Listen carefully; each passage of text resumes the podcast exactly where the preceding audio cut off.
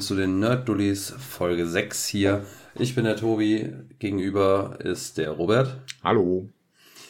Und äh, ja, wir steigen einfach äh, direkt mal ein äh, mit der PlayStation VR 2. Robert, dein Go. Ja, äh, Sony hat jetzt die Infos gegeben, wann sie erscheinen wird.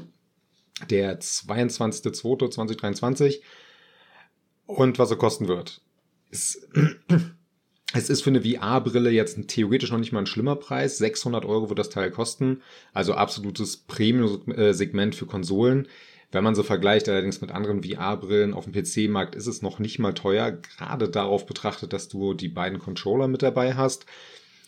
Ich persönlich sage aber trotzdem, dass halt 600 Euro sehr hoch gegriffen ist für halt Konsolen-Hardware die nicht so die krasse Base jetzt momentan hat. Die PS4 hatte damals, als die VR-Brille dafür erschien, bedeutend mehr Verkäufe. Die PlayStation 5 ist jetzt aktuell so knapp an die 20 Millionen verkauften Konsolen. Da hat natürlich nicht jeder Bock drauf. Und was ich persönlich immer noch ein bisschen eigenartig finde, Vorbestellungen starten am 15.11., alles cool. Auch hier geht Sony wieder diesen Weg erstmal nur über PlayStation direkt bestellbar. Aktuell kann man sich noch eintragen lassen, dass man bei der Vorbestellung mit dabei ist. Da rechnet jemand mit echt großem Andrang. Und irgendwann später wird es äh, bei uns auf dem Markt, allerdings auch in Amerika, also bei den größeren Märkten, so sein, dass auch andere Händler das halt verkaufen dürfen. Finde ich persönlich ein bisschen mm, eigenartig und vor allem auch ein bisschen unfair den Händlern gegenüber. Denn ich kenne viele Leute, die sagen, nee, den PlayStation Shop wollen sie nicht unbedingt nutzen, weil viele auch bei der PS5 damals häufig Probleme hatten. Da kann man sich ja immer noch eintragen lassen, dass man eine kaufen kann. Witzigerweise ohne Bundle oder so, weil bei sonst anderen Händlern kriegst du ja nur ein Bundle. Dort kriegst du so einfach so zu kaufen. Ganz viele Leute hatten aber das Problem, sie durften kaufen, gehen in den Warenkorb, ist nicht, nicht bekommen. Das heißt, der Shop ist da immer noch ein bisschen eigenartig und ich persönlich bin auch eher Fan, das Ganze vor Ort äh, zu kaufen. Ist aber auch eine sehr persönliche Meinung. Ich weiß, dass äh, du, Tobi, da ja auch sehr in diese Richtung gehst, lieber bei einem Händler vor Ort mhm. kaufen. Ja, Preis, wie gesagt, ist hochgegriffen. Für eine VR-Brille aber leider nicht hochgegriffen. Was ich muss auch du? sagen, ich muss auch sagen, also ich finde, ähm, ja, also 600 Euro ist auf jeden Fall ein Brett und äh, ich hatte eigentlich gedacht, also ich hatte mir mal so in den Kopf gesetzt, äh, wenn das preislich ähm, irgendwie mir irgendwie passt, dann würde ich auch mal einen Gedanken daran verschwenden, mir vielleicht mal eine zuzulegen. Äh, ich muss aber auch ganz klipp und klar sagen, ich habe mein Backlog, der ist immer noch nicht viel besser geworden. Äh, und dann ist mal die Frage, wie, wie oft benutze ich das Ding? Ähm, also ich finde, für das, was äh, das Ding können soll, für das, was man als Paket bekommt, ähm, glaube ich, ist der Preis eigentlich echt gut. Ähm, ich glaube, wenn ich mich jetzt richtig entsinne, äh, hat die äh, VR-Brille diesmal ja irgendwie zwei ähm, separate Displays vor die Augen äh, mit einer Auflösung, ich weiß es gar nicht, von äh, zumindest Full HD, wenn ich mich recht entsinne. Ja, es geht schon wenn ich sogar, fast an die 4K dran. So, wenn, genau, wollte gerade sagen, wahrscheinlich, ich glaube sogar mehr. Ähm, man hat die haptischen Trigger ähm, mit äh, ähm, nochmal angepassten Griffen an sich. Also man hat nicht mehr diese, diese äh, Pseudo-Move-Controller, wie sie vorher waren, äh, man hat die Kameras, die quasi nach vorne auch noch, also die quasi äh, noch nach vorne zeigen. So quasi, ich meine, dass man auch äh, die Umgebung einblenden kann bei Bedarf, um so ein bisschen auch äh, Motion Sickness und äh, quasi Notausstieg zu bieten. Was hat die noch? Soll diesmal ja auch nur über ein Kabel angebunden sein, also wesentlich abgespecktere Variante, was die Connection angeht. Ähm, und ich meine, sie soll sogar Haptik in der Brille bieten, wenn ich mich jetzt nicht ganz vertue.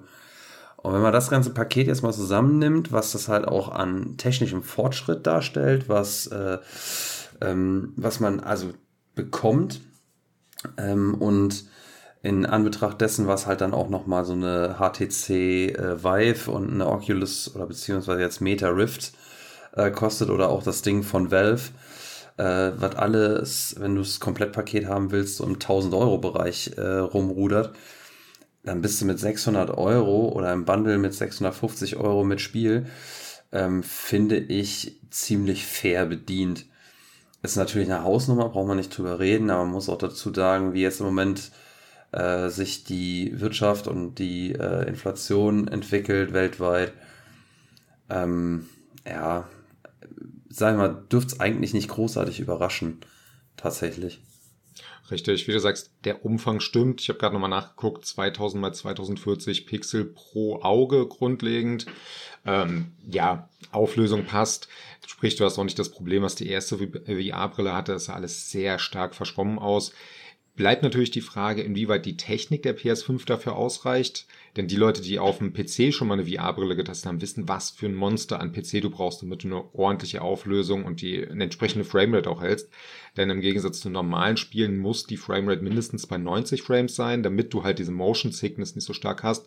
Im Idealfall sogar die 120 Frames. Wenn wir jetzt nochmal zusammenrechnen, wie viele Spiele wir mit 120 Frames haben und wie die denn teilweise laufen, habe ich da noch so ein bisschen meine Bedenken.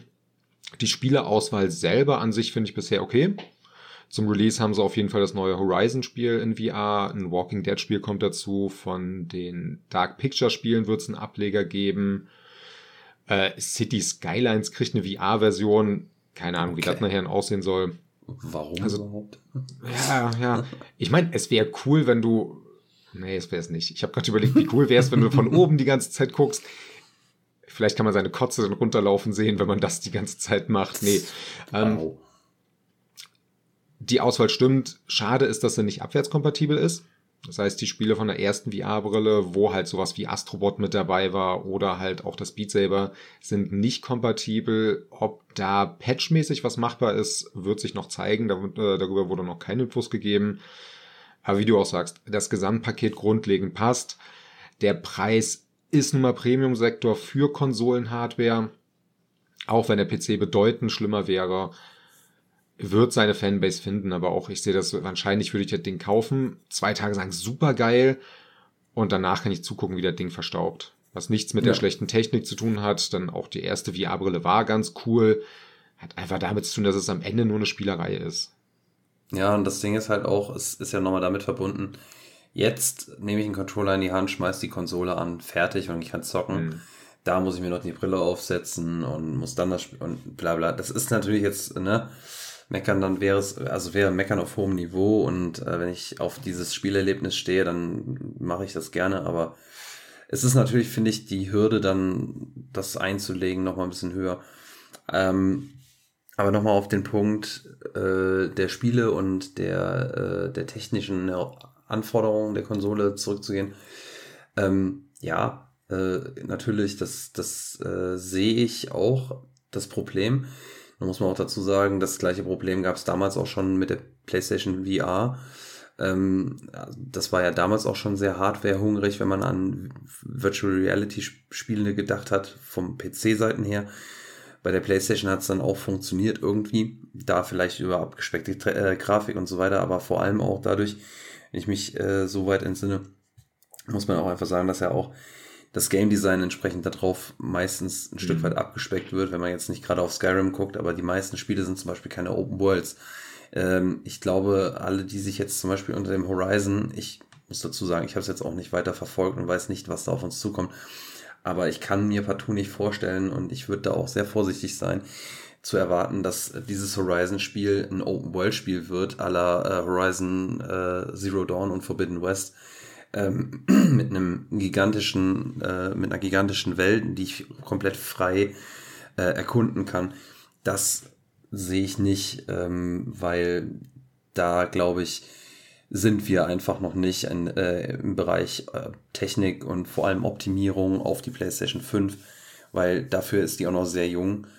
Ähm, ich glaube, sowas wird es nicht geben in der nächsten Zukunft. Das äh, nicht, aber ich glaube, da wird es auf jeden Fall die Optimierungsspielraum geben und ähm, mal gucken, was, was, was da die Techniker und die Erfinder sich so einfallen gelassen haben, dass das dann läuft. Ja, zum Horizon kann ich gleich mal anmerken, in den ersten Vorschauberichten wurde auch schon gesagt, es wird kein Open-World-Action-Adventure-Ding sein. Es wird sehr viel, klingt jetzt so auf Schienen fast ablaufen. Du hast deine Kletterpassagen, wo du dann relativ frei klettern kannst, deine Kampfpassagen. Wie du aber auch sagst, Open World Game Design ist immer sehr schwierig, gerade bei einer VR-Geschichte. Wir hatten zwar das Skyrim VR, was ja auch eine ganz gute Bewegungssteuerung sogar mit dem Move-Controller hatte, aber wer hat Bock, 200 Stunden Skyrim in VR zu spielen? Plus halt die Tatsache, dass es technisch immer noch limitiert ist. Ich musste immer so ein bisschen an äh, Resident Evil 7 denken. Das war das erste Spiel, was ich auf der ersten VR-Brille mal getestet habe. So geil die Immersion ist, du wirst schnell rausgezogen, weil die Auflösung halt damals mit 1080p sehr niedrig war. Muss ja immer noch dahin gehen, man hast es ja direkt vor den Augen und es dadurch auch alles sehr verwaschen war. Es wird jetzt auf der Brille nicht ganz so verwaschen sein, Trotzdem ist halt die Technik nicht äh, an einem Punkt von so einem Monster-PC, der mit einer 4090 da drin rumrennt. Sprich, auch das Resident Evil Village, was ja auch zum Release einen VR-Patch kriegen wird, wird recht verschwommen aussehen. Zumindest wirken auch die ersten Videos danach. Spiele sollen ja auch äh, grafisch eine gewisse Opulenz haben. Das kriegen die nicht in 4K mit diesen mindestens 90 Frames die Sekunde nachher hin. Was schade ist, aber für eine Spielerei und für so einen Nachmittag mit Freunden sicher cool. Aber Spielerei am Nachmittag mit Freunden für 600 Euro muss es halt einem auch wert sein. Ja, das sehe ich auch so. Ähm, ich würde mich mal ganz grob hier in deinen, ich würde jetzt einfach mal ein Stück weitergehen äh, und mhm. würde, weil du es nicht in unsere, in deine schlaue Liste reingepackt hast, würde ich mich einfach mal vordrängeln. Ja. Ähm, mit, mit meiner kuriosen ähm, äh, ähm, News, die vielleicht auch schon dem einen oder anderen Zuhörer äh, bekannt ist, dem anderen oder anderen auch nicht. Und zwar äh, betrifft diese News ähm, komplett typisch für unseren Podcast, der sich im Gaming sieht, äh, IKEA. Und ähm, ich finde, so offensichtlich man das jetzt finden mag, möchte ich trotzdem nochmal äh, erklären, warum ich jetzt gerade doch nochmal ähm, das hervorhebe, warum wir heute mal, wie auch sonst, IKEA besprechen. Äh, ist ja, also Robert, auch für dich jetzt nichts Neues, aber ich glaube, die News hast du, also wir, wir haben äh, bei deiner Feier ja drüber gesprochen. Ich glaube, du hast noch ein paar Gerstenlimos zu viel gehabt, dass du dich dran erinnern kannst. Ich, deswegen vergebe ich dir, dass du die, diese Standard-News IKEA nicht mit reingenommen hast. Ähm, okay, äh, und zwar folgendermaßen, IKEA möchte äh, äh, klagen, und zwar äh, gegen einen Spieleentwickler. Und zwar äh, gegen einen Spieleentwickler, jetzt äh, finde ich hier gerade nicht direkt, auch super vorbereitet, ähm, des Spiels The Store is Closed. Ähm, ich finde jetzt gerade nicht, wie der Laden äh, hier heißt, der das entwickelt. Auf jeden Fall, ähm, zu dem Spiel muss man sagen, äh, es soll sich um ein Horrorspiel handeln, in dem man durch einen äh, Möbelladen läuft, äh, und zwar durch einen äh, Infinite, äh, also einen, einen niemals endenden und sich prozedural generierenden Möbelladen, der Ikea nachempfunden ist. Und ich sag mal so, es liegt so ein bisschen ähm, so auf der Hand. Es, der Laden heißt Styr, also S-T-Y-R, hat ein blaues Gebäude und gelbe Schrift. Ähm, und Ikea sieht sich jetzt hier, ähm, ja, sieht hier seine, seine Markenrechte, seinen Ruf äh, bedroht und äh, verklagt jetzt die Entwickler. Ähm, ist auch ein sehr kleines Studio. Ich bin mir ja nicht mal sicher, ob das nicht nur ein einzelner Entwickler sogar ist. Auf jeden Fall äh, klagt äh, IKEA und möchte, dass das jetzt geändert werden soll. Jetzt muss man dazu sagen, das Spiel The Store is Closed ist äh, derzeit noch in Entwicklung. Ähm, ist auch noch nicht in der Early Access Version oder in der Beta Version rausgekommen. Also es ist noch nicht mal spielbar, geschweige denn, dass da wirklich irgendwie was ähm, ja, rausgekommen wäre. Ähm, trotzdem ähm, möchte IKEA, dass das halt, ja, möchte da schon gegensteuern. Und äh, der Entwickler findet das halt so ein bisschen witzig, weil IKEA sagt, äh, ja, ähm, gut bei der Schrift und bei der Farbkombination und ähm, in diesem Laden laufen dann auch so ein paar Mutantenverkäufer rum, die halt auch diese Oberteile haben, die IKEA-Verkäufer und, und Angestellte in der Regel haben. Da würde ich sagen, okay, kann man drüber reden. Äh, ob man das unbedingt einklagen muss, dass das geändert werden soll, weiß ich nicht. Aber äh, IKEA beschwert sich auch darüber, dass äh, die, das Mobiliar, was da angeboten wird, dem ihren sehr ähnlich sieht und dass die Markierungen auf dem Boden äh, ihnen, also den IKEA-Kaufhäusern nachempfunden sind. Was dann der Entwickler wiederum sehr witzig findet, weil äh, die Assets, die er für die Möbel verwendet hat und für eben diese Markierung auf dem Boden Standard-Assets sind, äh, die er sich äh, als Plugins und als Tools gekauft hat für eben die Engine, in der entwickelt wird. Ähm, und die da einfach als Default mit reingebaut worden sind. Und man muss halt auch einfach sagen, so Ikea äh, und, und Kallax-Regale, es sind halt einfach mal viereckige Regale, so 0815 Dinger. Jedes Kind malt ein Regal der Art. Ich würde jetzt auch als Ikea nicht unbedingt jedes Kind verklagen, oder wie siehst du das, Robert? Also erstmal, Ikea sollte jedes Kind verklagen, das nicht irgendwie noch Markenrechte dazu schreibt. Wäre ich absolut dafür. Das gibt viel Geld. Moment, da muss ich gerade mal dazwischen krätschen. Dann sollte Ikea aber auch vorher noch jedes Kind ver äh, verklagen, was im Smallland auch nur eine Kugel im Bällebad verbiegt. Absolut. Ey, das ist deren Besitz. Also bitte. Ja, Nein, Sachbeschädigung. Ähm, auf jeden Fall. Jetzt mal ernsthaft. Ich habe noch mal ein bisschen über das Spiel nachgelesen. Das Dümmste, was Ikea daran gemacht hat, ist es überhaupt publik zu machen, denn es handelt sich ja nur um Kickstarter-Projekt im Moment und natürlich hat das jetzt fast alle Ziele schon erreicht. Ist kurz vor den äh, höchsten äh, Bäcker-Benefit äh, und sorry, das ist erstmal schlechtes Marketing für einen selber. Ich halte Ikea absolut zugute, dass die Designs von den Verkäufern sehr stark den Ikea-Mitarbeitern nachempfunden sind. Aber es ist halt die Frage, musst du als Firma dich so wie ein kleines Mädchen verhalten und sagen, ah, das dürft ihr nicht? Oder stehst du drüber und findest es lustig? Oder sei doch sogar so cool und geh auf die zu, ey, können wir irgendwie eine Promotion zusammen basteln oder sonstiges? Denn ja, es ist jetzt alles sehr nachempfunden. Ja, die Regale sehen aus, wie sie aussehen, weil Fakt, die haben nicht gerade die besondersten Designs. Ja, dieses Schweden-Design ist was äh, eigenes mittlerweile. Aber gerade die Regale sind nichts Besonderes, wie du schon sagst. Jedes kleine Kind malt ein Regal in dieser Form. Ähm, ja. ja, Ikea mach's ruhig. Aber es ist eigentlich super dumm, sich da so drüber zu beschweren. Es ist kein großes Ding, es ist kein AAA-Entwickler.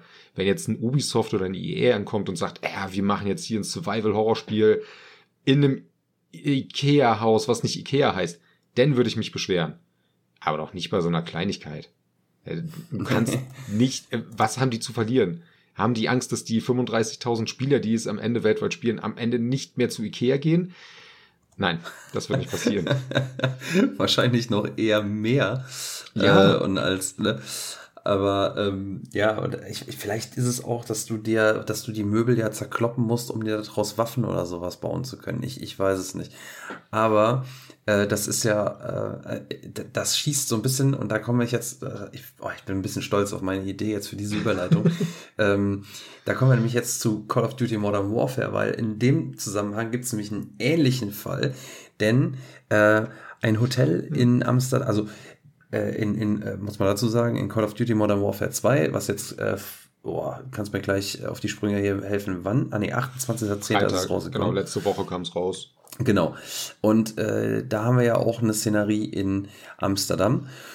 Und äh, hier gibt's auch eine, eine, äh, äh eine, eine Map oder beziehungsweise, äh, ja, ich sag mal so, eine Szene in einem Hotel. Und dieses Hotel äh, in, befindet sich in Amsterdam und äh, ist von der Bauart äh, so ziemlich genau einem tatsächlich real existierenden Hotel, ein Fünf-Sterne-Hotel nachempfunden.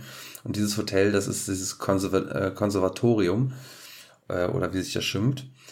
Und die finden das gar nicht lustig, dass äh, sie eine Karte in Call of Duty darstellen, wo es Schießereien und äh, ähnliches, also Gewaltdarstellungen gibt, weil die sich ganz, äh, ganz deutlich gegen Gewalt aussprechen.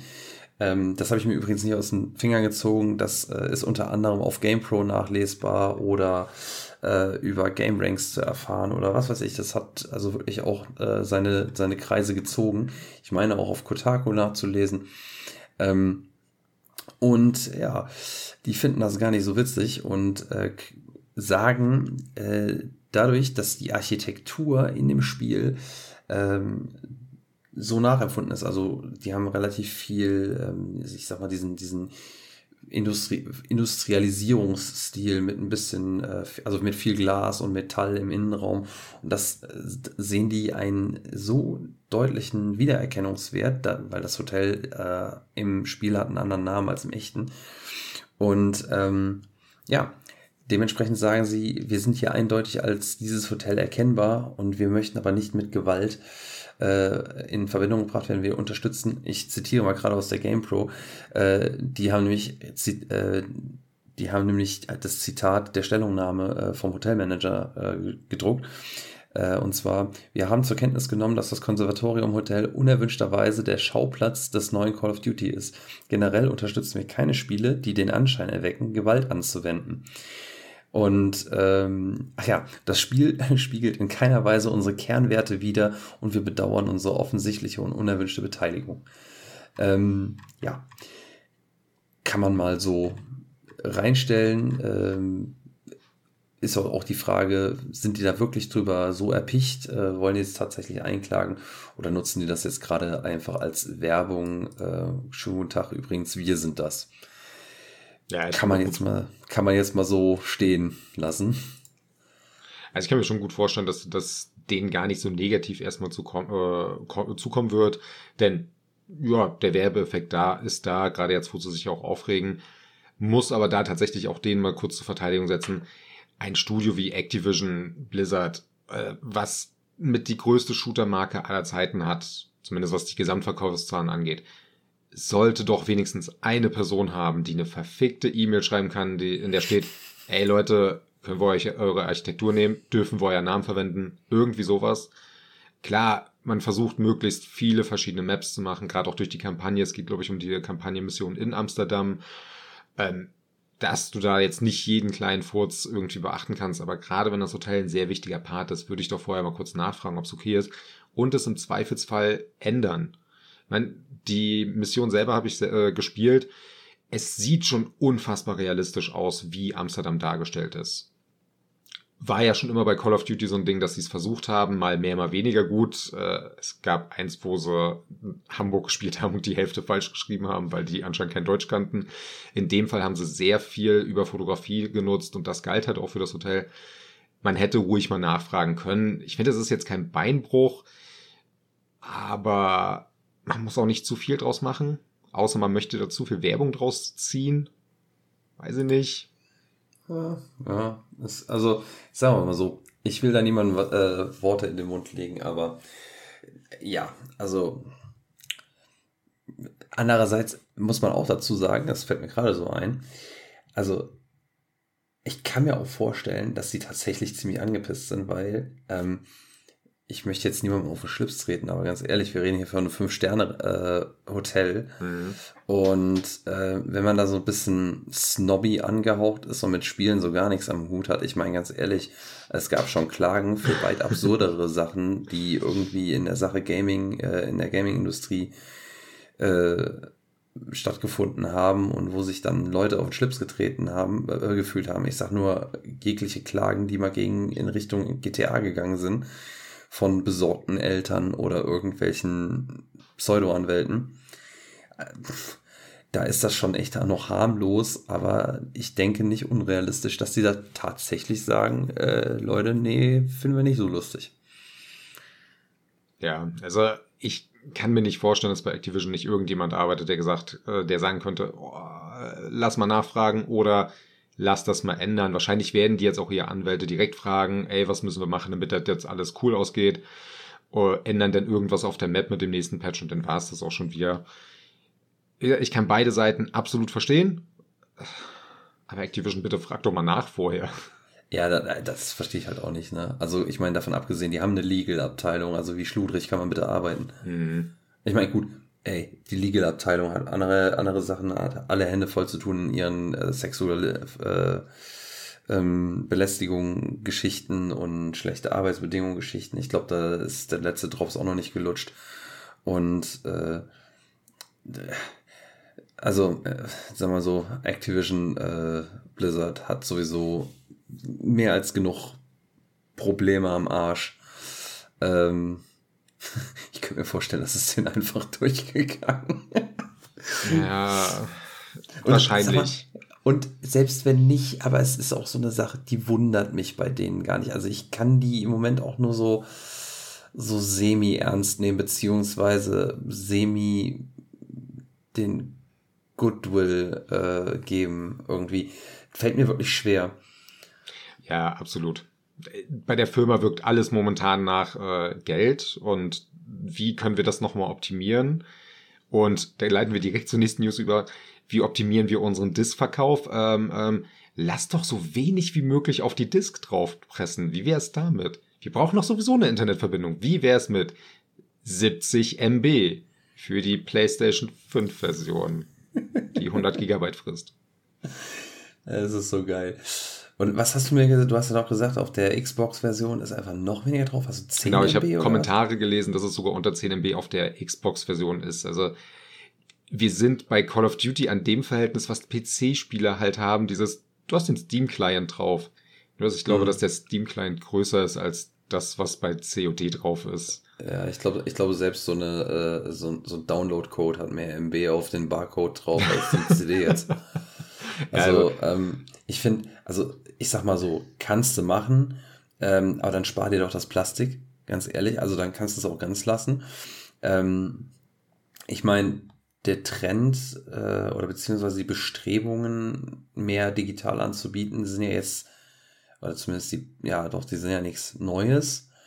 Ähm, ist ja auch so eine Sache und so eine Geschichte, die auch viele Indie-Entwickler machen ähm, dass vieles einfach nur noch online angeboten wird, was ich in dem Fall sogar verstehen kann, weil gut, ich habe einen Musiker-Hintergrund, ich weiß schon so grob, was es heißt, wenn man jetzt hingehen will und will eine CD produzieren äh, und das halt einfach auch so eine, so eine Pressung ja echt nicht wenig Geld kostet und sich in dem Fall ja auch noch Gewinn bringt, irgendwann ähm, wieder amortisieren muss. Ne? Ähm, da musst du halt eine gewisse Stückzahl äh, auflegen und da musst du halt immer erstmal in Vorkasse gehen und da sind halt so eine Pressungen natürlich ein Fakt mehr, äh, der dann noch zu dem ganzen anderen Bums, der halt auch Geld kostet, dazukommt.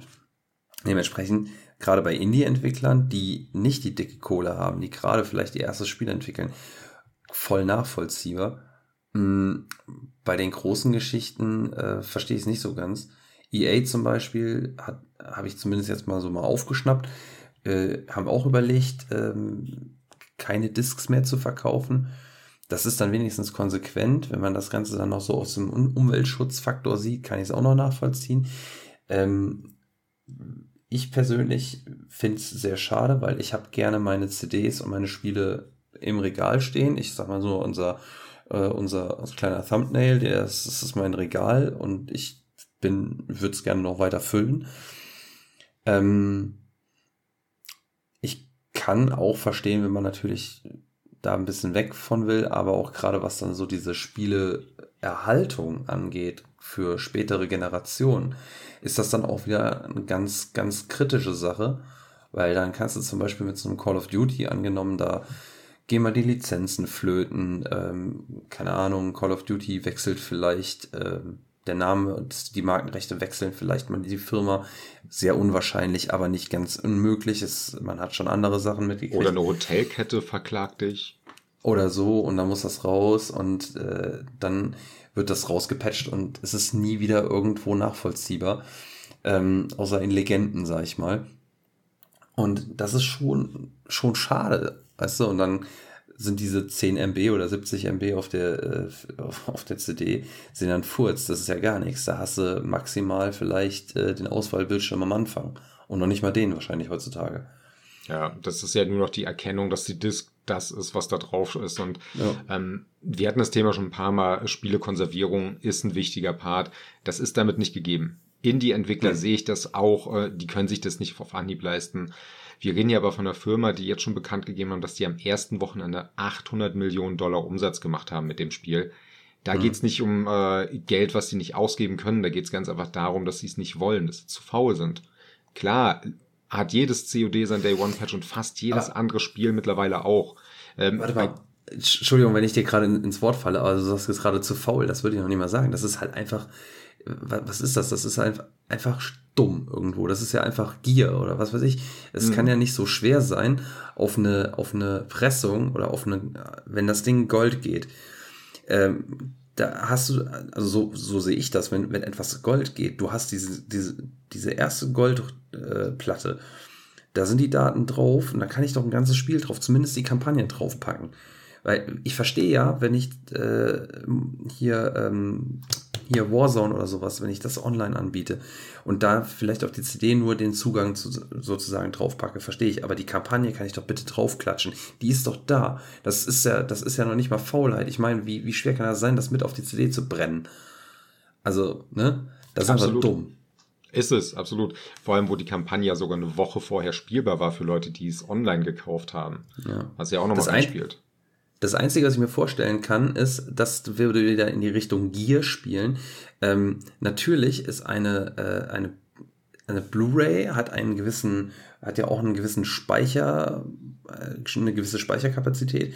Und ich, keine Ahnung, wenn ich so sage, okay, ich nehme die geringste Speicherkapazität, äh, auf die ich presse, die die möglich ist, dann spare ich natürlich, weil es wird nicht viel sein, aber Centbeträge vielleicht oder was weiß ich, dass sie das kostet. Ja, bei Aber so einer gut, hohen nee. Auflage macht sich das Genau, dann doch da, aus. Ne? da rechnet sich das dann auch wieder, ne? Und trotzdem äh, hast du dann halt prozentual gesehen halt ein, ein so viel mehr Pro- äh, Gewinn rausgenommen, wenn du das Spiel dann trotzdem für 80 Euro vertickst. Ja, das plus auch die Tatsache, gerade bei einem Spiel, was jährlich erscheint, wann ist es fertig, wann wird es veröffentlicht. Es ist ja normalerweise so, wenn ein Spiel äh, den Goldstatus erreicht, wird ja sowieso an einem Day-One-Patch gearbeitet, aber dieser Goldstatus ist ja der Punkt, wo die Disk gepresst wird. Das ist meistens zwei, drei Monate vorher. Wer weiß, wann Call of Duty Modern Warfare 2 wirklich Goldstatus hatte. Lass es mal wirklich Anfang Oktober, Ende September in dem Bereich gewesen sein. Da bleibt die Zeit nicht mehr dafür, das noch zu pressen. Das ist schon zu spät. Da muss es schon lange in der Produktion sein und alles. Aber das kann es trotzdem nicht sein. Also ich möchte da äh, Activision Blizzard nicht mal im Ansatz irgendwie verteidigen. Wie du sagst, die Kampagne muss mindestens drauf sein. Man muss doch den Leuten, die, äh, und das gibt es immer noch, nur die Kampagne spielen wollen, die Möglichkeit geben zu sagen, ey, ich, ich kaufe mir das Spiel, leg's ein und dann zocke ich die Kampagne und von mir aus lädt er den Multiplayer hin, im Hintergrund runter, aber ich kann wenigstens das zocken. Das sollte doch Mhm. das Mindeste sein, was wir von einem Call of Duty erwarten können auf CD. Und nicht Ja. das. Ja, vor allem, wenn du überlegst, dass du halt äh, regelmäßig bei Call of Duty über 100 Gigabyte äh, installieren musst. Und äh, wenn ich mir überlege, wie viel das einfach gerade bei einer PlayStation 5 ausmacht. Ich meine, wir reden hier von einem Achtel, äh, wenn nicht sogar mehr vom, von dem internen Speicherplatz bei der PlayStation. Das, das äh, muss ich mir auch überlegen. Weil ich zum Beispiel, ich bin so einer, also Call of Duty reizt mich, also ich bin eh kein Multiplayer-Mensch und Call of Duty reizt mich höchstens mal die Kampagne. Ähm, sag ich dir, wie das ist. Ja, aber das heißt dann für dich ja auch bei der Kampagne musst du alles einmal runterladen. Und das Ja. sind halt immer diese 100 Gigabyte. Ich spiele Call of Duty ab und zu mal für die Kampagne. Jetzt gerade bei dem Teil hatte ich echt Bock drauf. Ich spiele noch mal kurz den Multiplayer, merke, wie scheiße ich bin. Und das war's dann. Und wie du sagst, du hast da einen Großteil der Festplatte verballert. Jetzt zur Verteidigung von Modern Warfare 2, es sind tatsächlich nur knapp unter 100 Gigabyte.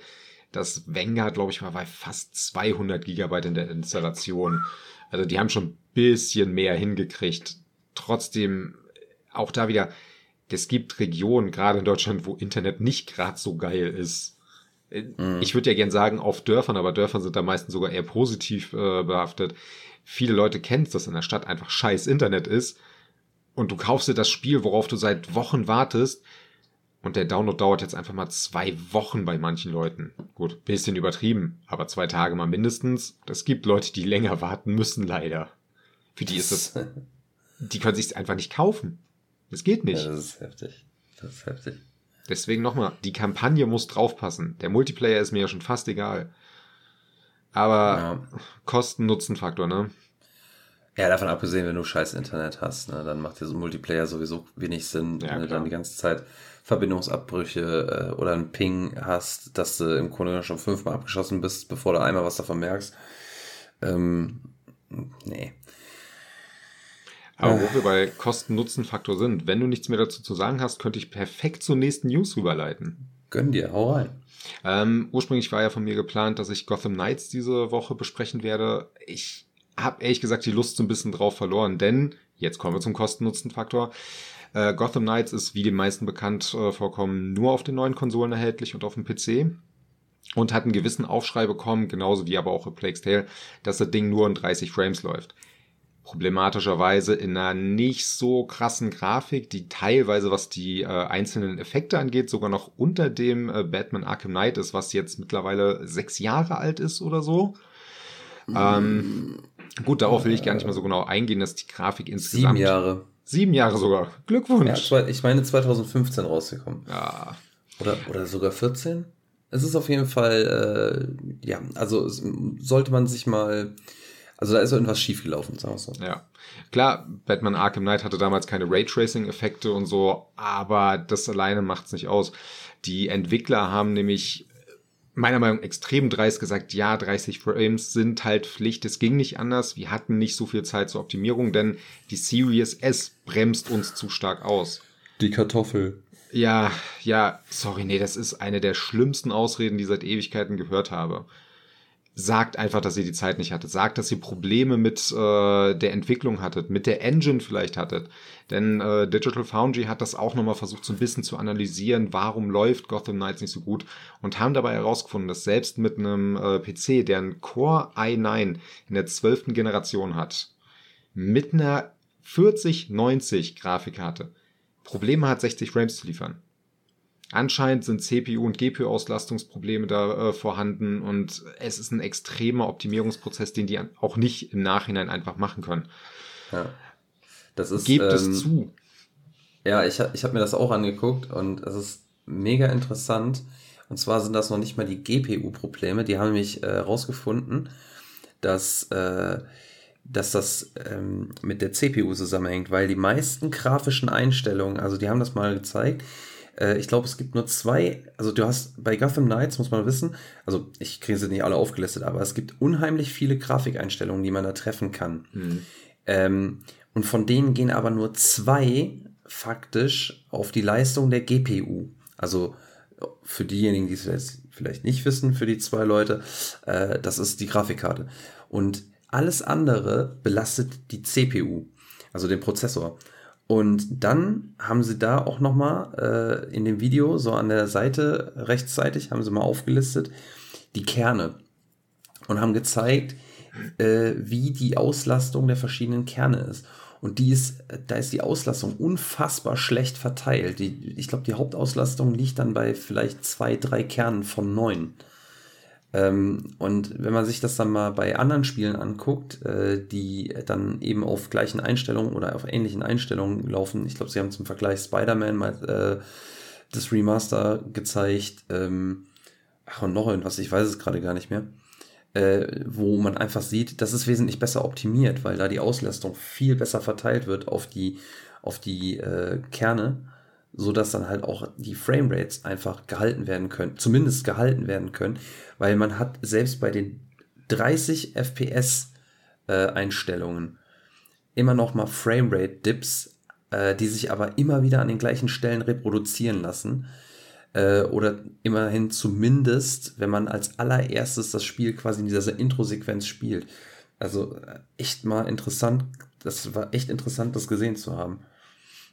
Ja, und da hat man einfach gesehen, wie schlecht das Spiel in der reinen Entwicklung lief und dass eine Optimierung in der Form gar nicht so einfach machbar wäre. Und ich glaube auch nicht, dass die jemals kommt. Das ist nun mal so, dass die da, dass die ja Mist gebaut haben. Gibt Schlimmeres, schiebt es aber nicht einfach irgendwem zu, nur weil ihr der Meinung seid, ihr könnt nicht dazu stehen. Klar macht es marketingmäßig keinen Sinn zu sagen, oh, äh, wir sind schuld und so. Jetzt aber einfach zu sagen, die Series S und da äh, spezifisch Richtung CPU zu gehen, zu sagen, naja, das, das ist daran schuld, ist ein ziemliches Eigentor, denn die CPU ist nicht schwächer als die von der PS5. Die GPU-Leistung absolut, aber nicht die CPU. Also es ist nicht so, dass die Series S die runterdrückt, äh, sondern es ist die Entwicklung in dem Fall gewesen. Klar, ist ja. für viele Entwickler schwierig, jetzt für äh, die Current-Gen-Generation für drei verschiedene Konsolen zu äh, produzieren. Aber Microsoft hat sehr oft bewiesen, wie gut das ging. Auch jetzt äh, A Plague Tale Requiem auf der Series S hat bewiesen, nee, die Series S ist nicht das Problem. Es ist die Optimierung das Problem häufig bei ein paar Entwicklern. Und vielleicht das, was ihr wirklich daraus macht. Es gibt so viele Beispiele, die nicht exklusiv von Microsoft sind die zeigen, die Series S hat genug drauf. Schiebt es nicht auf die Series S. Ja. Es ist ein anderer Fehler. Und man Schade. muss auch dazu, ja, und man muss aber auch dazu sagen, also einmal zu Gotham Knights nochmal zurück. Ähm, die Technik ist halt auch nicht das einzige Problem, was Gotham Knights offensichtlich hat. Da gibt es auch Gameplay-technisch und ähm, ähm, Game Design-technisch und äh, Gegner-Design-technisch noch Probleme. Da will ich jetzt aber gar nicht drauf eingehen. Ich habe es ja selber auch nicht gespielt. Das mhm. ist nur das, was man, was ich in jeder Review lese und, und höre. Und zum anderen, äh, um mal nochmal auf den technischen Aspekt äh, von äh, in Sachen Optimierung und ähm, Current-Gen-Konsolen äh, und äh, oder Last-Gen-Konsolen ähm, äh, diese, diese Meckerei äh, nochmal auf, einzugehen. Äh, es ist seit jeher so, dass äh, die Spiele, die ähm, für PC entwickelt werden, zum Beispiel, die es natürlich mittlerweile auch regelmäßig auf die Konsolen schaffen, aber auf dem PC schon so entwickelt sein müssen, dass mehrere Grafikkarten, auch die, die in Anführungsstrichen unterpowered sind, dann doch noch äh, eine Großzahl der Spiele, die rauskommen, st stützen können müssen. Und äh, natürlich geht dann nicht jedes Spiel mit jeder äh, dann in Anführungsstrichen schwachen Grafikkarte aber ähm, trotzdem gibt es immer noch mal Abstufungsmöglichkeiten. Also braucht man eigentlich nicht mit dem Argument kommen, ja, da gibt's die Series S äh, oder die PS4 und die bremsen uns aus, weil im Endeffekt, ähm, wenn man so möchte, sind die Xbox Series S und die PS4 äh, Rechner mit schwächerer Grafikkarte oder schwächerer CPU und Grafikkarte. Und das alleine kann nicht für so eine Standardausrede herhalten. Das, das, das ist halt auch irgendwie vergriffen. Ja, wie gesagt, gerade wenn die auch auf dem PC da massive Probleme haben. Und ähm, ich bin kein großer Fan von der Series S, was die reine Leistung angeht, weil ich es durchaus schade finde, dass die Entwickler da mehr Arbeit mit haben und ich auch Angst habe, dass die Optimierung hier und da durch flach fällt. Aber es gibt so viele Gegenbeispiele, die gezeigt haben, na, es ist nicht so schlimm. Und wie du auch sagst, auf dem PC musst du trotzdem Rücksicht nehmen. Klar kannst du ein Spiel entwickeln und sagen, ja, das ist nur für, äh, für High-End-Grafikkarten äh, für 1000 Euro das Stück äh, verfügbar. Aber das hilft dir im Verkauf nicht. Also musst du gucken, dass das alles so weit optimiert ist, dass jeder mit seinen verfügbaren Mitteln das Ding spielen kann. Das geht nicht jahrzehntelang, absolut nicht. Auch meine Grafikkarte kriegt viel Müll nicht mehr hin. Aber es muss halt in einem gewissen Rahmen sein. Und da ist es halt einfach schade, wenn ein Entwickler da einfach diese Ausreden setzen möchte, obwohl sie es auf dem PC genauso wenig hinkriegen. Ja. Über die Qualität des Spiels kann auch ich da nicht urteilen. Ich habe von Freunden viel Positives zu dem Ding gehört, lese im Internet auch viel Negatives darüber. Irgendwann werde ich es wahrscheinlich mal spielen, aber es ist für mich kein Day-One-Kauf, wenn die Entwickler sich so verhalten und, muss aber ehrlich sein, ich zu viele andere Spiele habe, die ich momentan spiele. Ja, Dito. Also ich, ich muss ganz ehrlich sagen, also ich werde es mir vielleicht irgendwann mal im Sale holen. Vielleicht ähm, ich bin jetzt aber auch nicht so ein mega Fan und ah, mal gucken.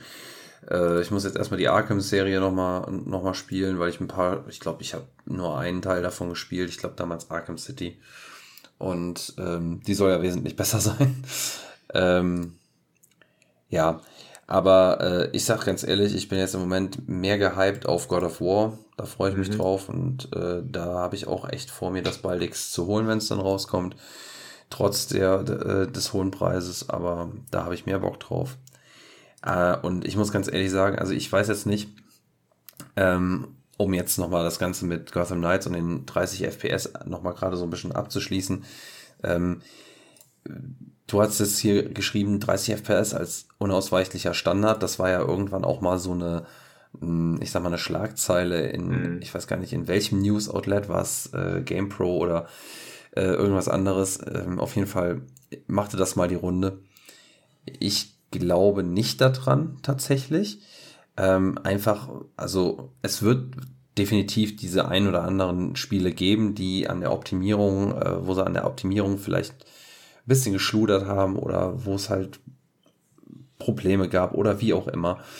Oder eben so eine, äh, wie jetzt bei Plague Tale, Requiem, es halt auch einfach ein kleineres Studio ist, wo es vielleicht andere ähm, wichtigere oder in Anführungsstrichen wichtigere Dinge gibt, um einen Fokus drauf zu setzen. Ähm, glaube ich dennoch nicht, dass es der unausweichliche Standard wird, weil die Möglichkeiten für 60 FPS sind da. Es ist eine Optimierungsfrage und ich glaube, das ist eine Sache der Erfahrung äh, der Entwickler. Es ist immer noch eine recht neue Generation und die besten Spiele mit den besten Außen, äh, also wo die wirklich auch das Letzte aus der Konsole rausnehmen, die kommen immer erst später im Zyklus der Konsolen. Es ist halt so. Wobei ich da jetzt anhaken muss, das ging ja da um eine Analyse von Digital Foundry, ähm, die auch gesagt haben, das ist halt aktuell sehr viel 60 Frames, weil wir halt für schwächere Konsolen äh, entwickeln, danach wird die Leistung besser genutzt. Ähm, diese 60 Frames Geschichte wurde halt schon immer versprochen. Das weiß ich noch, wurde bei der PS3 damals gesagt, jetzt haben wir Full HD mit 60 Frames. Ähm, Xbox und PlayStation haben beide gesagt, 1080p äh, 60 Frames wird der neue Standard. Es hat nie so richtig funktioniert. Ich glaube weiterhin auch, wie du sagst, diese Generation wird bedeutend häufiger 60 Frames Spiele kriegen. Und vielleicht auch hier und da immer noch so ihre 120 Frames Geschichten, die ich durchaus im Multiplayer-Spielen absolut begrüße. Kann mir aber auch sehr gut vorstellen, dass sehr viele ähm, Third-Party-Entwickler, Entwickler, die halt für beide Konsolensysteme, beziehungsweise mindestens mal PlayStation 5 und Xbox Series Konsolen, da ganz oft sagen, okay, wir können das aktuell nicht machen aus äh, zeitlichen und technischen Gründen. Wenn sie das denn auch da offen kommunizieren, ist es für mich auch an sich nicht schlimm. Und ich stelle mich durchaus darauf ein, dass 60 Frames kein Standard wird. Weil das glaube ich einfach nicht. Ich habe nur die Angst, dass es zu selten 60 Frames geben wird. Dass gerade bei schnelleren Titeln ähm, die Entwickler da einfach weder die Zeit haben noch es nutzen wollen.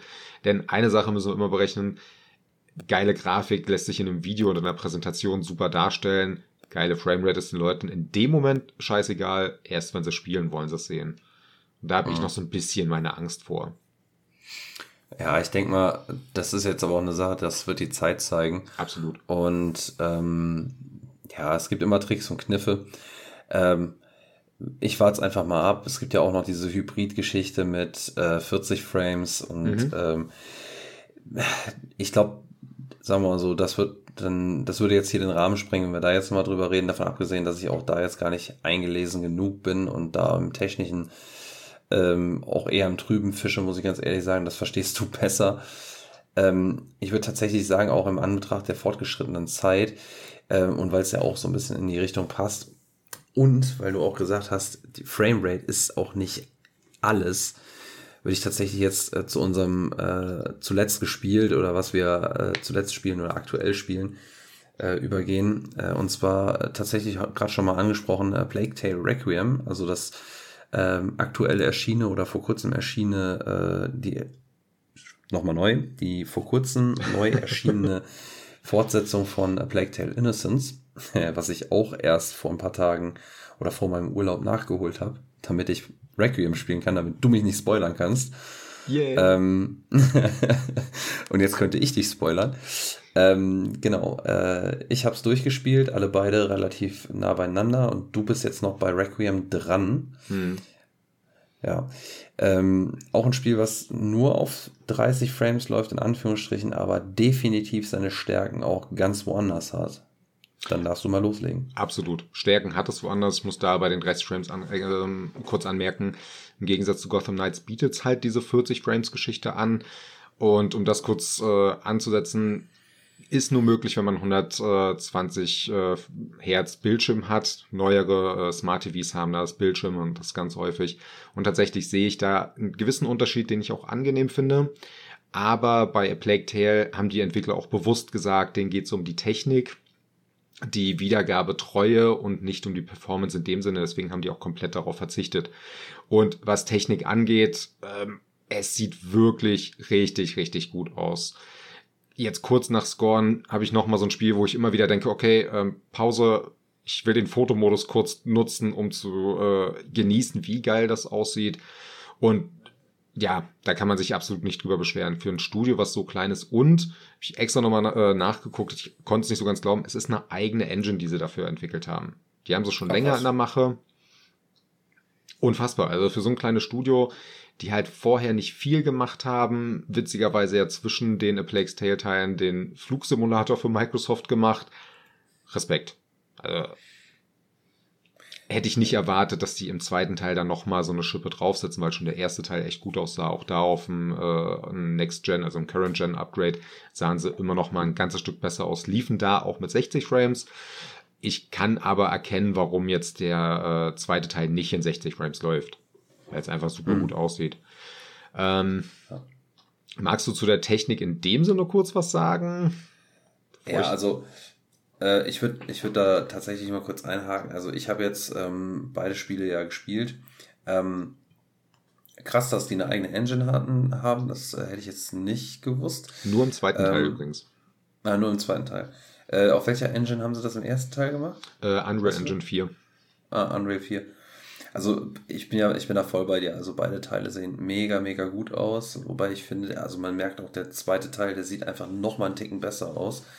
Ähm, und es wirkt halt, äh, als hätten sie einfach einen Ticken mehr Geld gehabt, vielleicht auch ein bisschen mehr Zeit. Ähm, vielleicht auch die eigene Engine. Man kennt sich dann vielleicht auch ein bisschen besser aus, noch ein paar Kniffe. Mhm. Man erkennt aber, finde ich, auch, äh, ja, also sagen wir, es ist halt einfach auch kein perfektes Spiel technisch. Mhm. Äh, ich habe hier und da ähm, Clipping-Fehler halt oder ähm, komische, ich sag mal, ähm, Kollisionsabfragen mhm. gehabt, äh, wo du zum Beispiel äh, ganz häufig, äh, es, es gibt äh, Girlanden, die irgendwie hängen, äh, wo du entweder einfach durchläufst und nichts passiert oder eben irgendwas an einem, an einem Seil runterhängt, was an sich mehr Gewicht hat, aber äh, was sich halt überhaupt nicht bewegt und einfach ein massiver Gegenstand ist für die Spielfigur. Was dann halt jetzt nicht, nicht katastrophal ist oder mega immersionsbrechend, ähm, aber es fällt, kann halt auffallen, ne? Auch zum Beispiel Wasser, was irgendwie runterläuft, Wasserfall oder sowas, äh, hinterlässt jetzt keine oder macht jetzt keine, mh, mm, also kollidiert nicht mit der, mit der Spielfigur zum Beispiel. Das sind so ein paar mhm. Sachen, wo ich sage, das ist schade, das fällt mir persönlich auf, wenn man drauf achtet. Dagegen muss man wieder sagen, lichttechnisch zum Beispiel haben die unfassbar stimmungsvoll gearbeitet. Das ist unfassbar geil. Also man hat zum Beispiel Menschen, die mit Fackeln rumlaufen. Man selber steht in einem Raum, äh, der quasi zu der Person mit der Fackel mit einer Bretterwand abgeschlossen ist und diese Bretter haben natürlich Lücken zwischen, also zwischen in den Zwischenräumen. Und dann sieht man halt diese verschiedenen Lichtstrahlen auf dem Boden, äh, die sich dann bewegen mit der Figur, die sich bewegt. Das ist schon mega stimmungsvoll, super geil gemacht. Ähm, ja, also das zudem, ähm, man finde ich, äh, hat man auch schon im Innocence gesehen, sieht man auch hier wieder. Es gibt äh, in dem Spiel so eine, ich weiß nicht, ob du das bemerkt hast, äh, so eine Vignettierung, finde ich. Mhm. Ähm, und zwar, dass man halt quasi schon so manchmal den Eindruck, manchmal mehr, manchmal weniger äh, hat, wie dass man quasi durch eine Kameralinse halt immer guckt. Das hat man sowieso, wenn zum Beispiel ein bisschen das Licht verschieden fällt, sieht man auch so ein bisschen oder hat man manchmal ein bisschen Dreck auf der Linse. Das ist wiederum ziemlich cool gemacht. Und ähm, dann fällt das manchmal insofern auf, als dass man den Eindruck hat, dass man dieses, dieses Brennglas hat und in den, in den Richtung Bildränder äh, wird es unscharf mhm. äh, und vielleicht auch ein bisschen dunkler. Äh, und das finde jetzt, also will ich jetzt partout nicht als negativ darstellen, das ist einfach mir aufgefallen und ist auch wahrscheinlich notwendig oder ich bin ja kein Entwickler, aber nehme ich mal an, ähm, um eben ja Leistung einzusparen oder beziehungsweise besser zu optimieren. Ähm, weil man natürlich dann äh, in den, an den Bildrennern weniger, äh, weniger berechnen muss. Auch werden da die Framerates äh, wahrscheinlich etwas niedriger sein, gerade auch bei entfernten Objekten, wie das halt auch bei ganz vielen anderen Spielen der Fall ist. Ja, das ähm, ist halt alles Teil der Optimierung, ne? Genau. Und genau. es soll ja auch den filmischen Look nochmal untermauern. Richtig. Und ähm, also das macht's halt auch wirklich gut. Also die, ich finde nach wie vor die Inszenierung, äh, und da kommen wir nachher halt auch noch mal ein bisschen, denke ich mal, noch mal ein bisschen genauer zu, was Story und äh, Storytelling, Immersion angeht. Äh, super geil. Ähm, aber beim technischen Standpunkt, was mir da tatsächlich, das ist mir tatsächlich auch negativ aufgefallen oder was ich sehr, sehr schade fand, ähm, dass das Voice Acting ist so on point und so richtig mhm. geil und äh, das sieht man auch dann teilweise äh, in, den, in den Gesichtern der Figuren äh, mit, äh, mit dem ähm, Motion Capturing.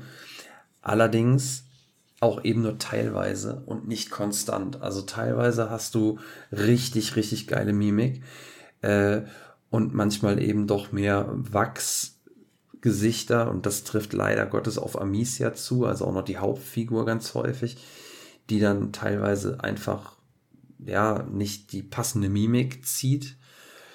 Ähm, und in der gleichen Szene hat zum Beispiel eine Nebenfigur, äh, aber die wesentlich bessere Mimik. Das finde ich zum Beispiel ziemlich bitter in, in manchen Dingen. Und dann gibt es wieder andere Zwischensequenzen, die sind überragend. Also das ist halt auch nicht konstant. Und ähm, das, das ist mir tatsächlich ein bisschen negativ aufgefallen, ähm, wo ich dann noch aktiv drüber hinwegschauen musste. Und in dem Zusammenhang ist mir auch aufgefallen, dass auch die Synchronität nicht hundertprozentig da ist. Aber da muss man auch wirklich, also das ist jetzt wirklich dann auch so ein bisschen im, nach der äh, Nähnadel im Heuhaufen gesucht. Aber ähm, das, was mir wirklich negativ aufgefallen ist und mir ein bisschen sauer aufgestoßen ist, ist tatsächlich manchmal diese mangelnde Mimik. Weil die, die Voice Act, äh, die, die, das Voice Acting äh, in dem Spiel ist wirklich absolut überragend, meiner Meinung nach. Und äh, hier diese Charlotte, äh, Charlotte äh, McBrooney, die äh, die Amicia spricht, die liefert unfassbar gut. Aber teilweise sieht man das halt in den Gesichtern halt nicht. Das finde ich schon schade. Ja, absolut. Gerade auch im Spiel selber, wenn sie da reden, merkst du das ganz schnell, so dass das nur ganz rudimentäre Bewegungen sind. Ja. Ähm, Voice Acting gebe ich dir absolut recht. Die englische Synchro ist unfassbar gut. Also die braucht sich vor, nicht mal vor Film verstecken, wie gut die äh, gesprochen wurde. Ähm, ich bin eigentlich jemand, der auf Deutsch sich die Sachen anhört und ich muss sagen, die ersten drei Kapitel oder so habe ich auf Deutsch mir angehört und es sind dieselben Sprecher wie äh, im ersten Teil. Die sind unfassbar schlecht.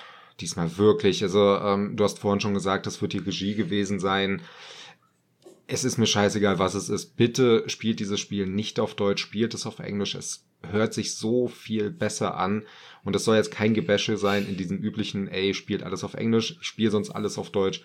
In dem Fall leider nicht. Das hat wirklich die Atmosphäre komplett zerstört für mich. Und somit auch für mich so die ersten ein, zwei Kapitel, wo ich mir dachte, oh, so gut ist es jetzt nicht, bis ich auf Englisch umgestellt habe und gemerkt habe, wie gut das Act äh, Voice Acting dabei ist. Und was diese Clipping-Fehler und sowas angeht, muss ich auch nochmal mit äh, einhaken.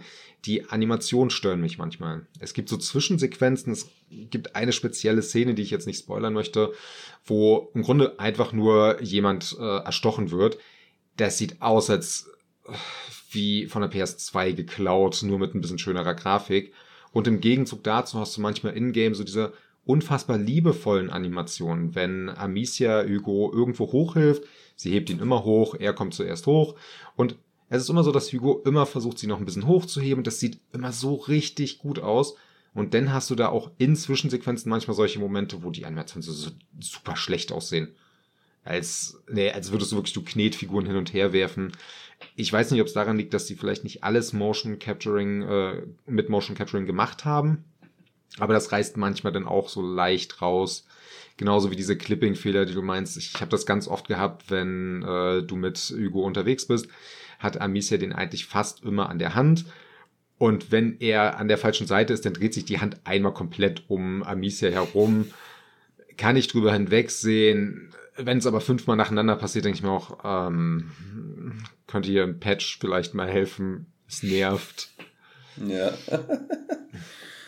Ich weiß ja. nicht, äh, hattest, hattest du zwischenzeitlich, also ich hatte, äh, ich glaube heute, äh, hatte ich auch hier und da mal dann doch ähm, Framerate-Einbrüche beziehungsweise mal komplett Freezes. Mhm. Aber halt, also jetzt nicht regelmäßig, also es ist mir ein, zwei Mal passiert. Ja, tatsächlich. Also ich hatte auch zwei Momente, wo es einmal kurz eingefroren ist und ich dachte, ach scheiße, mhm. es ist abgestürzt. Nee, ein paar Sekunden später ging es weiter. Und so cool ich finde, dass es diesen 40 Frames Modus hat, richtig konstant läuft die Geschichte nicht. Auch da gibt's Analysen mhm. drüber, dass die Xbox es zwar konstanter hält als die PlayStation, aber nicht wirklich konstant. Bisschen schade. Und ich finde es ein bisschen schwierig, die Zwischensequenzen laufen mit 24 Frames, was auch an sich okay ist. Wenn du dann allerdings den 40-Frame-Modus äh, aktiviert hast, merkst du halt diesen starken Übergang von Zwischensequenz ins Spielerische hinein. Meckern auf hohem Niveau, aber vorhanden. Dann ist ganz gut, dass ich den nicht anhatte, also zumindest nicht bewusst den 40 Frames Modus, weil das ist mir nicht aufgefallen. Mhm. Ähm, aber ich meine, muss man auch dazu sagen, also, äh, also ich für meinen Teil, ich weiß nicht, hast du auch auf der Xbox gespielt? Ja. Ja, dann haben wir es ja beide auf der, also auf der Series X gespielt. Ähm, ich für meinen Teil im Game Pass, du auch im Game ja, Pass? Ja, auch im Game Pass. Ich hatte ja. ursprünglich vor mir das Spiel zu holen, wenn es eine coole Special Edition gibt. Collectors war da nicht so für mich meins. Ähm, möchte aber trotzdem kurz anmerken, ich werde das Spiel in anderer Weise noch unterstützen. Ich werde mir den Soundtrack holen oder sonst irgendwas, weil die Entwickler haben es durchaus verdient, dass sie da noch, noch mehr Geld kriegen, als das, was sie durch den Game Pass sowieso kriegen. Also ich äh, habe tatsächlich, ähm, ich, ich bin so ein Idiot, ich werde mir das wahrscheinlich sogar noch für die PS5 kaufen, einfach weil ich habe äh, Innocence, weil es günstig war, habe ich äh, für die PlayStation 4 mir die Version geholt und ich habe es halt gerne auf dem gleichen System. Das ist irgendwie so ein, ein King von mir, ich weiß auch nicht ganz. Äh, das ist absolut okay, kann ich nachvollziehen ja. mit demselben System und der Entwickler hat es verdient, dass er dann das ja. Geld auch anderweitig noch bekommt. Sehe ich auch so.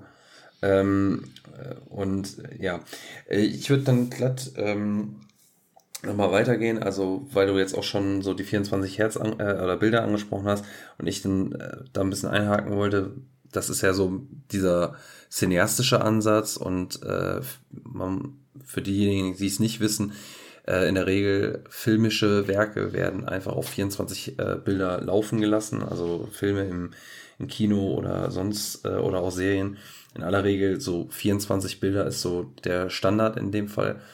Und das wird dann meistens, das wird dann de dementsprechend halt auch bei solchen Szene, äh, in Szene gesetzten Spielen so verwendet. Oder in dem Fall. Ähm, ja. Jetzt habe ich den Faden verloren. Sehr gut. Ach so, genau. Äh, und zwar wollte ich so ein bisschen auf die Story eingehen. Also jetzt ohne Spoiler, sondern einfach mhm. mal so ein bisschen. Ähm, nochmal dazu, also jemand, äh, man muss wissen, also dieses, äh, das, das äh, Requiem, das setzt äh, storymäßig quasi sechs Monate nach äh, dem ersten Teil an. Ähm, ähm Sorry für die Unterbrechung gerade. Ich würde ja. wirklich vorschlagen, dass wir Innocence zumindest spoilern, äh, vielleicht auch so die ersten ein, zwei Kapitel, was da so grob passiert. Das heißt, für die Leute, die den ersten Teil noch nicht gespielt haben, vielleicht solltet ihr jetzt aussteigen gleich. Denn das finde ich ist sehr wichtig, um die Story vom zweiten mhm. Teil ein bisschen mit zu erklären. Ja, also vor allem auch, weil ich, ähm, also das noch vor dem Spoiler, ähm, ich würde auch empfehlen, also wir hatten uns schon vorher mal drüber unterhalten ähm, und ich hatte auch überlegt, ob ich äh, Requiem quasi noch vor Innocence spiele, so quasi dann Innocence als Prequel irgendwann mal nachhole. Ich bin froh, dass ich es nicht gemacht habe, ähm, weil das würde doch einiges vorwegnehmen. Mhm. Und jetzt fangen wir langsam so ein bisschen an, auch mal in die Story genauer einzusteigen. Also für diejenigen, die es nicht hören wollen, dann jetzt ausschalten. Äh, Spoiler in 3, 2, 1, jetzt. Ähm, also im, in Innocence äh, lernt man ja quasi äh, Hugo und Amicia ähm, kennen. Äh, übrigens, was ich, noch, was ich noch sagen wollte, was ich ganz lustig finde, im ersten Teil hat Amicia und Hugo haben beide noch so ein bisschen so ein Versuch des französischen äh, Dialekts äh, Accents äh, in, in der englischen Sprachausgabe. Im zweiten Teil haben sie das nicht mehr. Er klingt sogar eher so leicht britisch, wie sie reden manchmal. Im, im zweiten Teil, äh, im ja. zweiten Teil absolut britisch und im ersten Teil so dieses britisch mit äh, französisch äh, versucht. Ähm, egal, das mal nur so nebenher, aber ähm, genau, man äh, in Innocence lernt man die beiden halt kennen und man merkt einfach, beziehungsweise man steigt damit ein, dass äh, Hugo ist ja erst irgendwie fünf Jahre alt und im Grunde genommen hat Amicia diese fünf Jahre nichts mit diesem Kind zu tun gehabt. Ähm, aufgrund der äh, dieser Makula oder wie sie sich das auch im Deutschen schimpft, ähm, das ist diese Krankheit, die Hugo im Blut hat. Und ähm, über den die Strecke von Innocence lernt man quasi, oder beziehungsweise werden die beiden halt äh, in diese Ereignisse der Inquisit Inquisition war es und äh, der, der, der Pestereignisse äh, in ihrer Heimatstadt reingeworfen und da kämpfen sie sich quasi durch und wachsen extrem zusammen. Ähm, ins Detail gehen kannst du gerne, wenn du möchtest. Ich würde uns erstmal dabei belassen.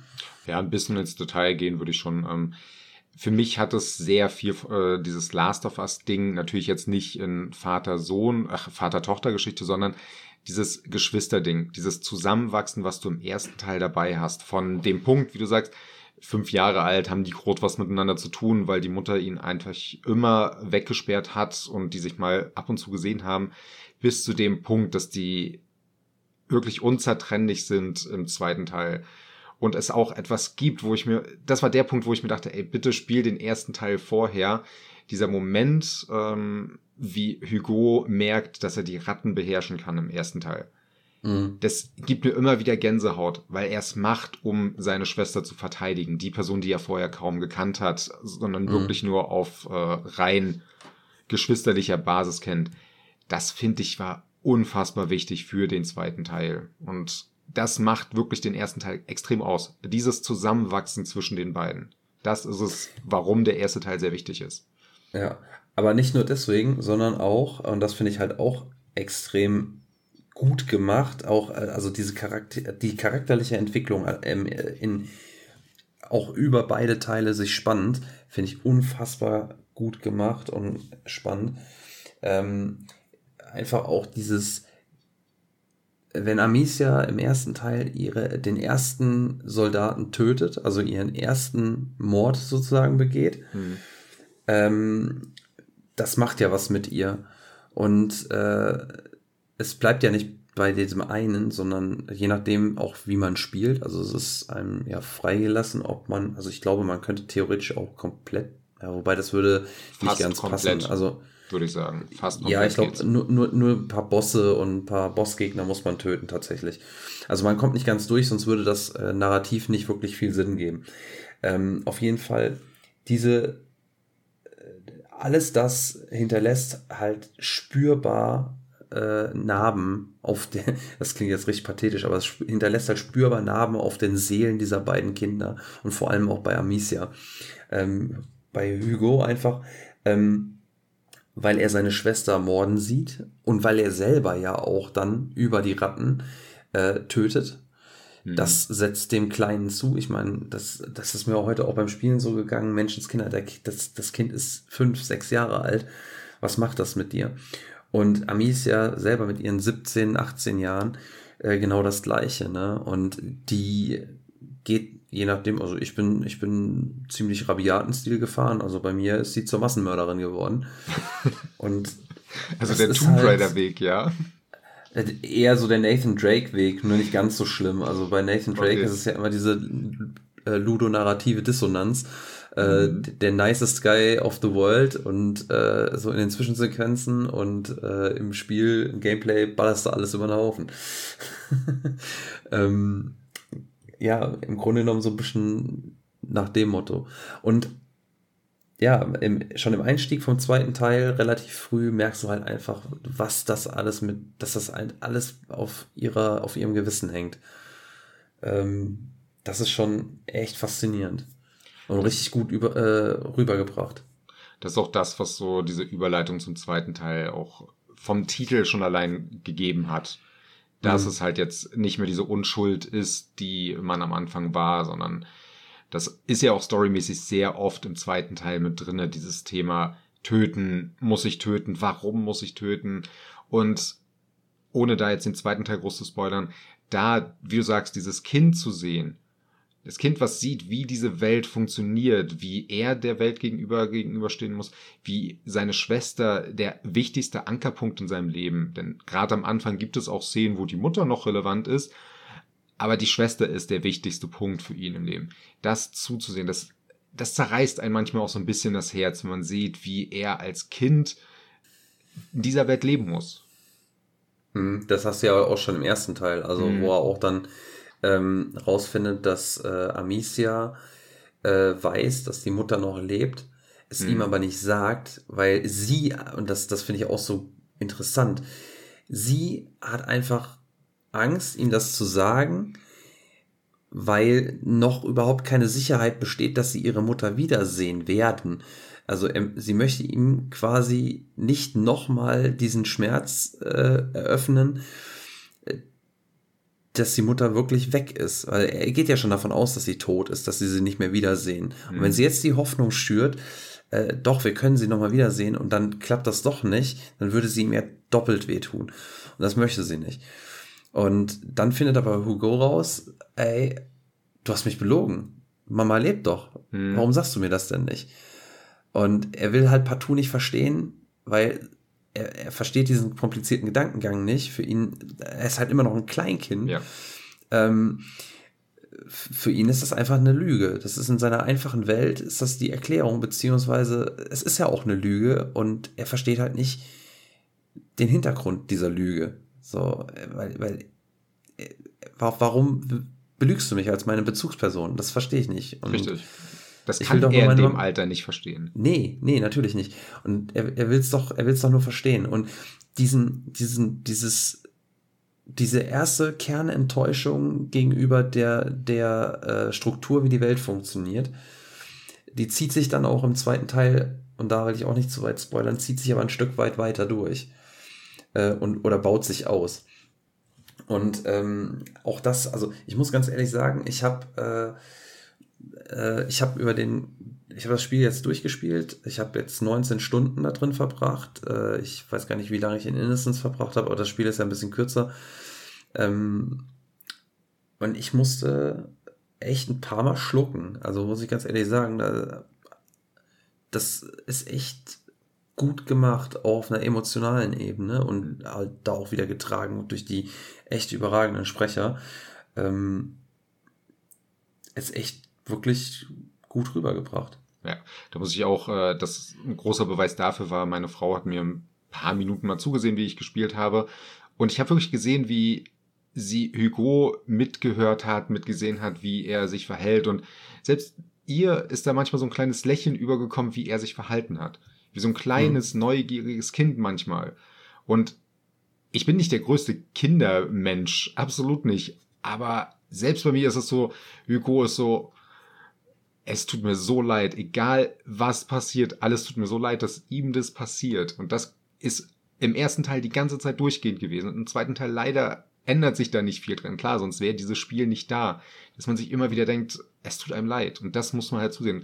Und das macht dieses Spiel so gut, dass die es geschafft haben, dass man ganz oft diese Welt nicht durch das Kind sieht, sondern durch Amicia, die nur Hugo beschützen will. Mehr will sie ja gar nicht. Sie möchte nicht irgendwie die Welt an sich reißen. Nein, sie möchte ihren Bruder nur beschützen. Und ja. das ist es, das, was die Charaktere ausmacht. Und das hast du so selten in Spielen. Das ist so gut auf einer auch so großen Produktionsebene funktioniert dass ich jedem empfehlen würde, dieses Spiel zu spielen. Also absolut. Auf jeden Fall. Also ähm, auch wie du schon sagst, ähm, die, die, äh, die Art und Weise, auch wie Hugo geschrieben ist, äh, oder Hugo oder wie auch immer man ihn nennen will, ähm, wie er geschrieben ist und wie er, wie er auch rübergebracht wird von, äh, übrigens der Sprecher heißt Logan Hannon, ähm, es ist tatsächlich auch äh, ein relativ junger Sprecher, aber der bringt das halt so krass rüber, auch, obwohl er noch nicht so viel Erfahrung hat. Ähm, und er ist halt so, ich bin halt auch überhaupt kein Kindermensch, ne? Ähm, aber der ist so nicht nervig, der Junge, mhm. ähm, und so sympathisch und auf seine naive Art und Weise und denkt aber trotzdem mit, hilft mit und dass er dann tatsächlich mir auch als Spieler echt ans Herz gewachsen ist. Und äh, ja, scheiße, ich, ich würde gerne mehr, also zumindest ein bisschen mehr erzählen, ohne zwar zu spoilern, aber ich möchte dir partout auch nichts wegnehmen von ja, dem ich Erlebnis. nicht mehr so viele Stunden zu spielen, aber ich habe es leider nee, nicht nee, geschafft, nee, komplett durchzuspielen. Ich, ich, Und ich möchte auch äh, nicht, dass wir jetzt hier den zweiten Teil durchspoilern. Mhm. Nee, nee, nee, nee, das machen wir nicht. Nein, nein, aber ich, ich will auch, ich will auch nicht, äh, nicht irgendwas anderes erzählen, gerade was, was so in Richtung Ende angeht. Äh, auch nicht, wie es mir dabei ging, weil ich habe das Gefühl, das nimmt schon ein bisschen was von der Experience, nimmt dir weg. Deswegen, aber wie gesagt, Hugo ist schon, also der, dass er mir so ans Herz wächst, hätte ich nicht gedacht. Und dass ich tatsächlich hier und da mal fast ein Tränchen verdrücken muss, das ist mir auch länger nicht mehr so gegangen. Ähm, ist schon echt gut.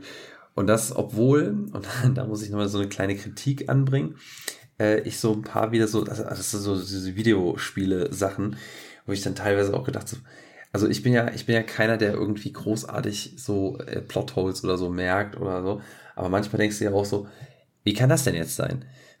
so, ähm, also Amicia ist ja, ich meine, das ist eine taffe Frau, ne? Die kann mhm. viel wegstecken, ne?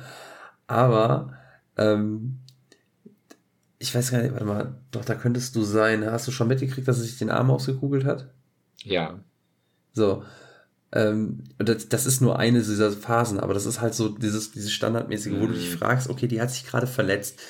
Ähm, und dann hat sie sich den Arm ausgekugelt und konnte den nicht mehr bewegen. Und dann fällt sie irgendwann mit Hugo irgendwie nochmal, also bricht sie, glaube ich, einmal durch den Boden ein, fällt mit ihm runter und dann liegt sie dort und Hugo in ihrem Arm und auf einmal kann sie den einen Arm, ich glaube der rechte ist es, der kaputt ist, den sie sonst gar nicht mehr bewegen konnte, auf einmal wieder bewegen. Und dann fällt ihr aber, sobald die wieder aufstehen, auf einmal wieder ein, ach so, der Arm ist ja kaputt. und dann kann sie wieder nicht mehr bewegen. Und ähm, so, so eine Kleinigkeiten, ne? Aber da gibt es noch ein paar andere Sachen, aber das ist, da will ich jetzt nicht ganz drüber spoilern, weil ich mir nicht hundertprozentig sicher bin, ob du da schon warst da gibt es so ein paar Sachen, wo ich mir denke, so, ah, passt nicht so ganz ins Bild dessen, was da gerade passiert ist und was danach kommt. Also was sie dann kann. Das ist Aber ganz oft bei den Encountern auch so. Ich habe im Gegensatz zu dir sehr häufig versucht, ein bisschen passiver zu spielen, hm. weil ich, glaube ich, mehr in der Rolle bleiben wollte. Normalerweise bin ich, äh, bin ich ja auch eher so ein äh, aggressiver Spieler. In dem Fall Draufhauen. war ich viel, ja genau, Draufhauen. In dem Fall habe ich oft versucht, äh, dort den ruhigen Weg zu nehmen. Und da ist mir eine Sache aufgefallen. Zum einen ist es immer so, wenn du durch diesen äh, Gebiet durchgehst, ob du jetzt alle umgebracht hast oder nicht, du musst eine Metalltür öffnen. Du musst sie mhm. immer danach schließen. Das hat mich so an Last of Us 2 erinnert, aber in negativer Form, dass ich dachte, Leute, nee, sie muss die Tür nicht abschließen. Das macht keinen Sinn. Wahrscheinlich hast du gerade zwölf Leute dort umgebracht. Verschließ dich nicht davor. Das ist okay. Lass die Tür ruhig auf. Lass den Leichengeruch mal rauskommen. Ähm, das passt manchmal nicht zusammen. Wenn du da so super vorsichtig bist und äh, kein, äh, kein Ton von dir gibt, dann schnell die Metalltür öffnen und abschließen ganz laut. Passt nicht so ganz zusammen. Das Krach, bumm. Ja, das passt äh, für mich nicht so ganz in diese filmische Erzählung rein. Das ist denn zu viel Videospiel fast schon. Und vielleicht mhm. würde ich mir hier und da einfach auch einen Encounter weniger wünschen weil ich die ja. so spannend waren, die jetzt häufig auch nicht. Nee. Oh, ähm, wobei ich da teil, das ist auch so ein Punkt. Ähm, ich meine, es ist halt einfach, muss man auch wissen, es ist halt äh, Innocence und Requiem sind sehr, sehr lineare Spiele. Ja. Ähm, mit schon ein bisschen was, was man erkunden kann, gerade im zweiten Teil, äh, sobald man da ein Stück weit drin ist gibt es auch mal so ein paar Ebenen, die sich ein bisschen weiter öffnen, wo man ein bisschen erkunden kann, wo man Sachen finden kann und suchen kann. Ähm, und auch mal kleine Umgebung, also größere Umgebungsrätsel mit äh, Geheimgängen und sowas äh, für nebenher. Ähm, aber im Großen und Ganzen ist das ja ein sehr, sehr lineares Spiel. Und das halt zu einem Extent, äh, dass man wenn man es dann weiß, auch merkt, okay, egal wie ich mich jetzt entscheide oder was ich mache, aber äh, es ändert nichts an der Story. Und äh, das hatte ich jetzt, ich, das, ne, doch, das war der zweite Teil, bei diesem Kräuterkundler. Ähm, ich habe echt gedacht, den könnte man retten. Alter Vater, habe ich mich daran festgebissen und es hat nicht funktioniert. Ich war so sauer irgendwann, bis ich mir gedacht habe, fick dich. Und dann habe ich einfach weitergemacht und habe festgestellt, storymäßig hätte es auch überhaupt keinen Sinn gemacht, wenn ich den ja. hätte retten können. Da habe ich gedacht, fick dich. Also, das ist so eine Sache, so, weil es, es kam mir wirklich so vor, als gäbe es da äh, eine Wahl mhm. ähm, oder eine Möglichkeit, den zu retten. Ähm, ja, nö. Gibt's nicht. Und das hat mich so, ich war so verzweifelt, weil wenn du da so, ich war an so einem Punkt, da hast du nämlich gesehen, dass, dass die kommen relativ, also ganz am Ende der, dieser Stage kommen die rein durch so eine Tor, wo du später auch wieder raus musst. Und ich habe das sowieso nicht verstanden, äh, wenn die Typen irgendwie, äh, wenn, wenn, also der hatte irgendwie so zwei Bewacher und wenn die irgendwas hören, dann suchen die und der Dude geht einfach nicht mit und bleibt im Schatten stehen und wird von Ratten gefressen. Da dachte ich mir schon, wie blöd bist du eigentlich? Also, dann geh doch wenigstens mit, du bist doch bis dahin auch mitgekommen. ähm, war, der, eine Punkt. Und das andere ist, wenn, wenn nicht, wenn du halt zu lange wartest, dann wird er ja von dem, von dem einen Dude, von dem, der mit ihm auch redet, erstochen.